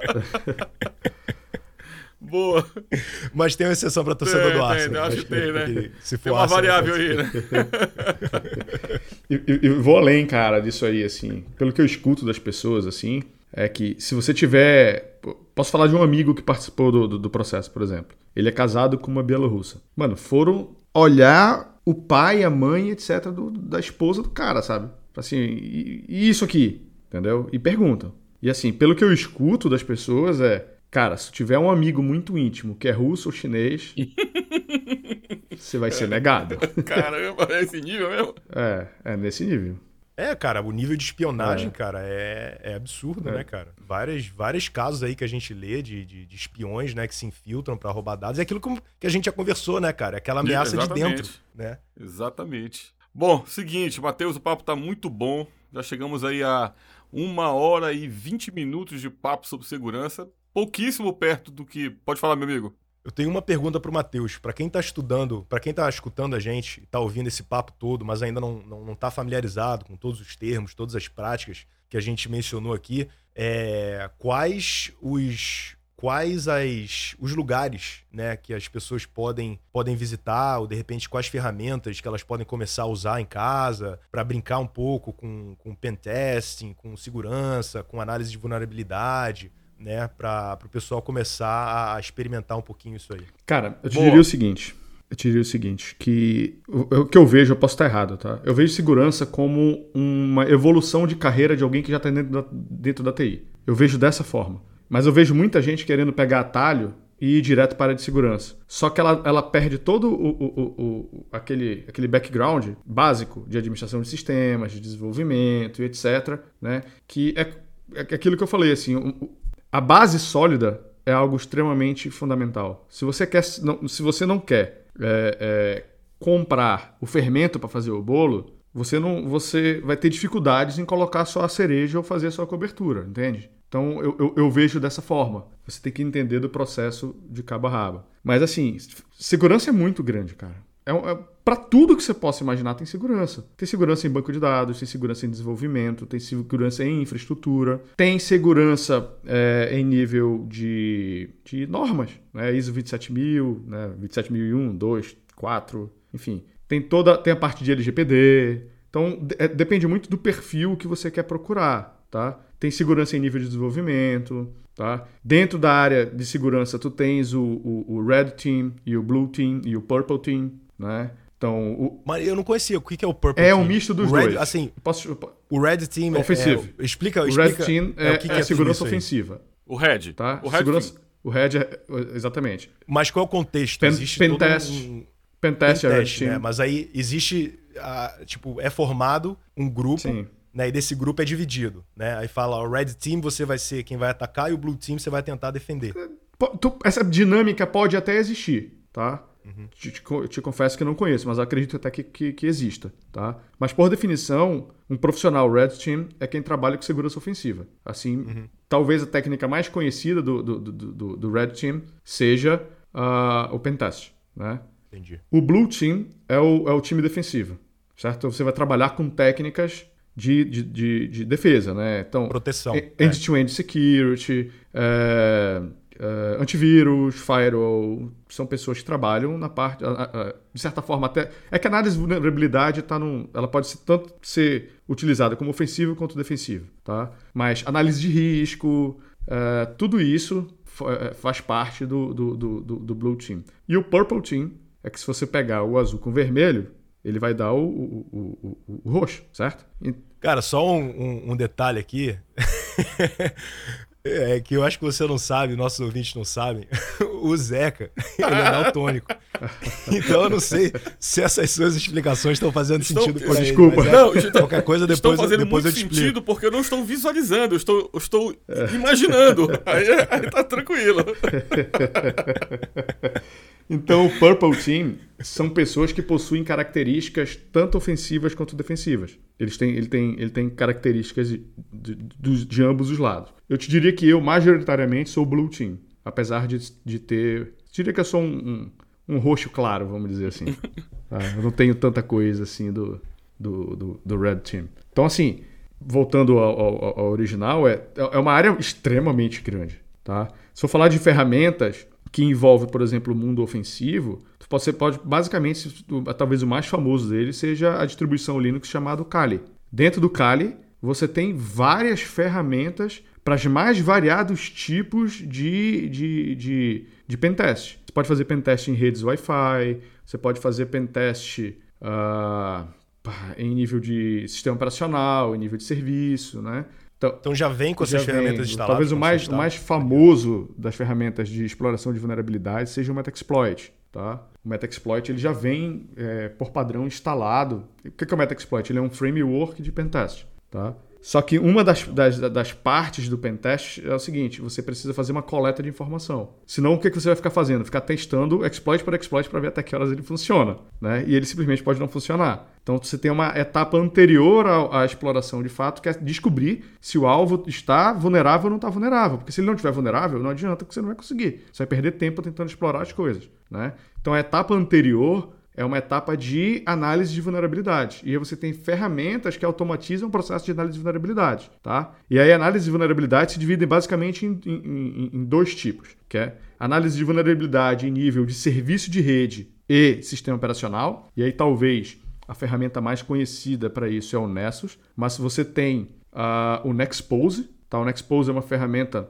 se eu não estou enganado, é do mesmo fabricante do Metaxploit. Inclusive, você consegue integrar, se você tiver as duas versões pagas, você consegue integrar as duas ferramentas. Ou seja, ele analisa se tem vulnerabilidade, se tiver, ele já explora a vulnerabilidade para você. Então fica um negócio assim, tipo, ridículo de, de fácil de trabalhar. Só que isso custa, obviamente, custa dinheiro, tá? Mas o Metaxploit é open source. certo? Sim, ele- a, a base de exploit deles é open source. E você pode trabalhar com análise de vulnerabilidades em nível de aplicação. E aí, top 10 é o ASP, né? SQL Injection, é, Hijack, Cross-Site Forgery, enfim. Aí você está analisando, na realidade, a aplicação. Né? Aquela aplicação web, se ela está suscetível ao ataque. Tá? E aí, talvez a ferramenta mais famosa para isso seja, pelo menos a que eu quando eu trabalhava com isso, era que eu usava, era a Conetix. Tá? Do lado defensivo, tá, todos, todos os antivírus, anti-malwares, anti-spyware que você conhece aí, eles, eles são ferramentas que ajudam, os firewalls ajudam, tá? As ferramentas de análise de vulnerabilidade também ajudam muito, então pra gente, é, é, a gente precisa saber quando alguma coisa está vulnerável, né? Para fazer uma análise de impacto, para saber, tá, legal, eu tenho uma vulnerabilidade, se ela for explorada, quais são os riscos que eu, tô, que, que, eu, que eu vou correr e qual é o impacto que isso pode gerar. Eu tenho que saber disso. Então, é, até para também gerenciar a, o, a atualização, porque não basta só atualizar. Fala assim, ah não, tem que sair da versão do PHP 6 para 7 resolve o problema. Legal. Só que quando você faz isso, você pode gerar um impacto no código da aplicação porque uma, deter, uma, um determinado, uma determinada classe do PHP deixou de existir e foi substituída por outra. Não, uma dependência da vida que não, é, que não de... funciona com a versão. Tudo isso pode acontecer. Então não saiam atualizando as coisas. É, quem nunca atualizou uma coisa é, assim sem querer verdade. e algo parou de funcionar? Putz, outro buraco né? negro. Por causa desse tipo de mesmo. coisa. Entendeu? Então, assim, o, o, lado defensivo, quem trabalha com gestão de vulnerabilidade, né, é, é, é tem que tomar esse cuidado. Então, todo, então, vejam, são rotinas diferentes. Um time está muito, tá muito mais preocupado em tentar invadir, porque mostrando a vulnerabilidade, tu consegue corrigir e deixar o ambiente mais seguro. E o outro lado está rotineiramente tentando é, implementar técnicas é, é defensivas para evitar com que você tenha exposição de, de, informações, roubo de dados, sequestro de dados, enfim. Aí o uso vai depender de quem tá, da pessoa que está mal intencionada lá do outro lado, né? Legal, um exemplo de, de processo de, de scan de vulnerabilidades, eu acabei de lembrar, é, num dos projetos que eu trabalho, né, é, a, a gente gera uma imagem Docker para fazer o deployment, né? Aí, uma vez gerada a imagem, a gente dá um push nela para um registry, né? Que é tipo um repositório só de imagens Docker. Aí, na hora de fazer o deployment, o processo de deployment puxa a imagem desse registry e coloca ela rodando. E a registry, ela tem é, automatizado uns processos que rodam olhando por vulnerabilidade. Então é, é até engraçado, tragicômico, né? Tinha muito tempo que ninguém olhava. Aí eu entrei nesse projeto, fui olhar a registry e tava acusando lá nas imagens várias vulnerabilidades nas imagens. Mas assim, era vulnerabilidade do sistema operacional Entendi. base, né? E acusando, e acusava cada uma delas. Falava: olha, essa imagem aqui depende de uma versão do Alpine que tá rodando essa versão do curl que tem essa CVE aqui. Aí pá, né? Então listou todas as vulnerabilidades. Aí eu fui lá, atualizei as imagens, dei o push de novo. Né? Na verdade, o Docker é legal que o Docker, quando você baixa, ele tem um Docker Scan, um comando que ele já roda esse, esse scan para algumas das vulnerabilidades, né? Não chega a ser nada super avançado, obviamente, para os profissionais de segurança vão fazer muito mais além, né? Mas rodando isso aí local, já deu para ver que todas as vulnerabilidades do, dessa imagem é, é, já tinham sido é, tratadas, mitigadas, e eu dei o push e lá na Reddit mostrou, ah, ok, sua imagem agora está sem. Isso é bacana. A ferramenta te auxiliando, né, ao que fazer para tornar algo é. seguro, né? É, e, e, complementando o que o Matheus falou, cara, é, o, em termos de aplicação, né, e, e, isso é muito legal a gente vendo a evolução das ferramentas, dos frameworks mais, mais renomados, assim, né? É, não estou falando de todos, mas os, os mais famosos, vou chutar aqui o Rails, o, de repente o Laravel, o Spring do Java, né? Esses frameworks eles chegaram num, num, numa, num, num, chegaram no nível, né? Que eles quase que te impedem de escrever código que pelo menos tenha os top 10 da WASP, né? Que é, que é Web Application Security, esqueci o que, que o P é o é, mas, enfim, são, são os, os erros mais. mais é, as top 10 vulnerabilidades em aplicações web. É, são os mais comuns, assim, que as pessoas. As, mais, as, as ciladas mais comuns que as pessoas escrevendo sistemas web podem cair. E desses top 10, esses frameworks, assim, mais destacados de nome na, na, na comunidade, eles basicamente já te, te, te, impedem de cometer esses erros. Então, se você quiser cometer um erro desse, você vai ter que fazer algo muito fora do normal. Que não era verdade antigamente, né? Quando a galera, e eu me incluo nesse meio, por exemplo, escrevia um PHP na mão, assim, sem a gente usar framework nenhum. Né? Vamos construir a query na mão aqui, fazendo concatenação de string e depois a gente passa para um, um DB connector lá da vida. Né? Isso aí antigamente abria espaço para vários tipos de vulnerabilidade. Né? Hoje em dia, os frameworks já te oferecem já out of the box uma forma de você escrever código que pelo menos esses top 10 aí você não não, não caia é, é, é, por padrão, né? E eu recomendo para os desenvolvedores, né, que explorem isso aí, né? Esse é, o, esse é o, é o, é o complemento que eu queria dar para essa mensagem, que apesar dos frameworks praticamente te impedirem de, de escrever código que tem esse tipo de vulnerabilidade, eu recomendo às pessoas tentarem né, criar aplicações vulneráveis só para entender como funciona. Ou seja, tentem replicar esse tipo de vulnerabilidade para saber o que precisa ser feito e para saber qual tipo de impacto que isso pode gerar. Né? Só como, como forma de estudar, como forma de, de explorar esse tipo de. Esse Fantástico. Tipo de Bom, Bom, gente, então olha só, um, agora sim uma hora e meia de bate-papo sensacional sobre segurança, mas estava falando lá atrás que eu tava, na verdade estava concluindo da seguinte forma. Tem dois assuntos, Matheus, que eu quero ouvir também, e eu acho que vai ser super interessante um próximo episódio, a gente podia já, de, já deixar agendado e gerar essa expectativa para as pessoas que estão nos ouvindo, falarmos sobre vulnerabilidade, é, análise de vulnerabilidade, eu acho que é um assunto fantástico, né? Eu acho que tem muito que se explorar, muito que se falar, talvez de ferramentas, de dicas, de conduta, de postura, de como né, trabalhar isso no dia a dia dentro da empresa. E não poderíamos deixar de falar sobre ransomware, né? Então, nesse episódio, a gente não falou sobre ransomware e é um, algo que preocupa muito o gestor de TI na área de segurança em ver seus dados sequestrados e criptografados e o cara tendo que pagar para ter recuperar esses dados caso ele não tenha backup, né? Então a gente podia deixar já pré-agendado aqui para a turma. O que, que, que, você, que, que tu acha, Matheus? O que, que tu acha Kaique da gente falar num próximo episódio sobre esses dois assuntos? Por mim, sem problema. Só a gente marcar esperar Plutão alinhar com Júpiter. é que verdade. pra mim tá tudo tranquilo. Boa, a gente podia também nessa. Por, é, por mim também, nesse... cara. Vai ser irado. O pessoal, pessoal que quiser é, é, receber notificação aí, tira foto do QR Code, faz um check-in de casa, manda o número de cartão de crédito que a gente. É, nós vamos, nós vamos disponibilizar, vamos sortear uns pendrives e distribuir, e distribuir para vocês aí, os ouvintes, né?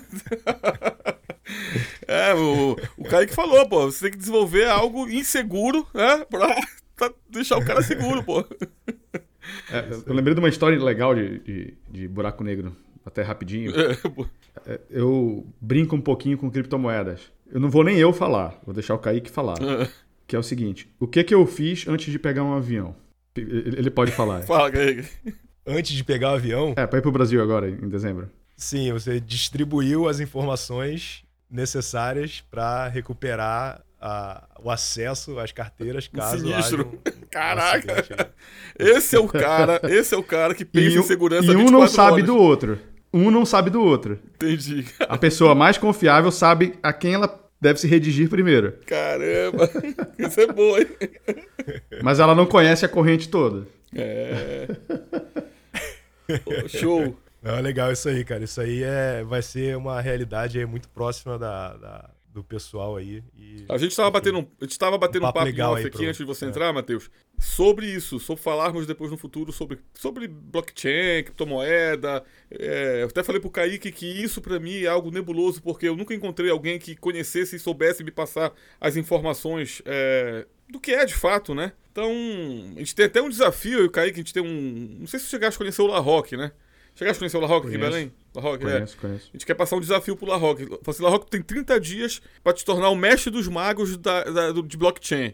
É, esse vai ser o desafio que a gente vai passar para ele. A gente, a gente não duvida que ele vai conseguir, viu? É. Não tem dúvida, é uma pessoa extremamente capaz. Capaz. Então acho que vai agregar Sim. muito essa, esse, esse assunto aí. Eu não passei esse desafio para ele ainda, mas vou passar. Então o desafio para ti, Matheus, é no próximo episódio bater um papo sobre análise de vulnerabilidade, vulnerabilidade e falarmos sobre ransomware, que é algo que muita gente tem medo, não sabe como mitigar, não sabe como, como, sei lá, se resolver um problema caso aconteça dentro da sua infraestrutura. Obviamente que dentro disso entra pentest e outros assuntos que a gente poderia falar um pouco mais de ferramenta, dicas, né, para as pessoas que estão nos ouvindo, para já que é um, como você mesmo falou, é um, é um leque de opções, né, muito grande a área e o cara tem que ter um rumo, tem que ter, a, obviamente, a base e seguir um rumo que ele vai definir, tá? Mas de antemão, pode dizer que o papo foi sensacional, um prazer enorme bater esse papo contigo, né? Cai como teu cunhado fica triste em saber que você é remista, mas ninguém é perfeito nessa vida, né? É, mas... Vamos colocar os assuntos de futebol no próximo episódio, com certeza. Ah, conta uma historinha aí do Arsenal pra gente, coisa rápida aí pra, pra turma que é torcedora de futebol. De uma, forma muito genérica, assim, eu sou torcedor do Arsenal há mais de 20 anos e eu organizo a torcida do Arsenal no Brasil. Top. Obviamente não sozinho, eu tenho outras três pessoas que fazem isso comigo. É uma torcida reconhecida pelo clube, então se você entrar no site do Arsenal lá, você vai encontrar a torcida Arsenal Brasil, vai ver meu nome lá como um dos organizadores da torcida e etc. A gente basicamente é, organiza é, encontros, né? E a gente já fez várias excursões do Brasil para Londres para assistir jogos com torcedores, assim. Né? Cara, sensacional. Fez... Acho que uma das excursões a gente levou mais de 20 pessoas. Então a gente tem um sistema de bolão, de aposta, é, do Arsenal na temporada, que acho que umas seis ou sete vezes, assim, umas seis ou sete temporadas, a gente, com o dinheiro da torcida, pagou pro campeão e conhecer Londres com tudo pago. Olha que legal, cara. Né? Então é, já teve casos assim de pessoas que, se não fosse isso, não tinha condições de. de, de realizar um de, sonho, né? De, ter, de é, realizar esse sonho. Que legal, cara. Exatamente. Então, é, eu tenho essa, esse hobby aí. que é torcer para esse time de fora, que eu torço há mais de 20 anos. E já fui, como posso te dizer, já tive algumas sortes na vida. Já encontrei Thierry Henry, Robin Van Persie, uh, talvez esse, esse, talvez sejam os mais famosos, assim, mas dos não Gilberto Silva, né, volante da seleção brasileira, uh, Silvinho, Edu, dos brasileiros que trabalham, que, que jogaram lá, eu basicamente conheci, conheci a grande maioria deles. Né? Então, eu, eu tenho já assisti uma final de, do Arsenal é, dentro do gramado, do gramado, de Wembley, convidado por, por, por, um, por um amigo, que é, que é, jornalista. Cara, já saí de Belém numa quinta e no domingo de manhã, assisti o jogo no sábado e no domingo, e no domingo à tarde já estava em Belém de volta. Fui para Londres, é, já fui para Londres com, com uma mochila com duas cuecas, uma meia, uma camisa e uma calça. A camisa com certeza do Arsenal, né? Sim, com certeza. Já fui, já fui para um jogo. Tô... E a meia cueca provavelmente também. já, já fui para um jogo do Arsenal, todo vestido de Arsenal, e meu ingresso era para a torcida do Chelsea. Caramba! Dar um jeito caraca, de... o, cara, o cara é infiltrado mesmo, né? Vírus. Sim, o Arsenal faz o primeiro gol, não posso fazer nada, sabe? O Chelsea ganha o jogo e eu é, Simplesmente faço nada. É porque não tinha ingresso, não tinha ingresso pro, Arsenal, pro, lado, pro lado do Arsenal, foi isso? Não, eu comprei num cambista e ele me disse que o ingresso era na torcida do Arsenal. Caramba. E aí quando, quando eu cheguei lá, não era na torcida do Arsenal. Quem ganhou? Então eu tive que tirar. O Chelsea ganhou a semifinal. Hum. Só que o primeiro gol foi do Arsenal e eu não, não pude comemorar lá no meio. Caladinho, né? Mufinho, coitado. Ficar calado. E o Chelsea ganha todo mundo comemorando e eu calado, calado. quieto, no canto do mesmo jeito. Cara, sem a menor dúvida de tudo que a gente conversou hoje, essa foi a melhor história que eu já ouvi. essa é boa. É porque ela tá resumida, cara. O cara, cara. te vendeu o ingresso errado. Então bora fazer o seguinte, então... bora combinar o seguinte. É. No próximo episódio vai ter análise de vulnerabilidade, pentest e vamos falar mais outra história. Histórias do Arsenal. Histórias do Arsenal, show, sensacional. Eu acho que a turma vai curtir. Combinado, então. Tá beleza, então. Pô, Matheus, prazerzão, cara, foi fantástico bater esse papo. É, uma hora e quarenta aí de papo fluido, bacana, leve, e eu tenho certeza absoluta que quem está nos ouvindo, certeza que vai estar, tá, de alguma forma, saindo com alguma informação importante, que ele possa seguir um rumo, e é esse é o nosso objetivo. Beleza? Nada. Eu que agradeço, Zeca, Kaique, pelo convite. As portas ficam abertas aí pra gente conversar no futuro e só agendar. Beleza. As portas estão sempre abertas para vocês. Então vou terminar esse episódio Beleza, com a seguinte frase: Desistir não é uma opção. Beleza, gente? Kaique, aquele abraço. Matheus, aquele abraço. E até o próximo episódio, galera. Um abraço.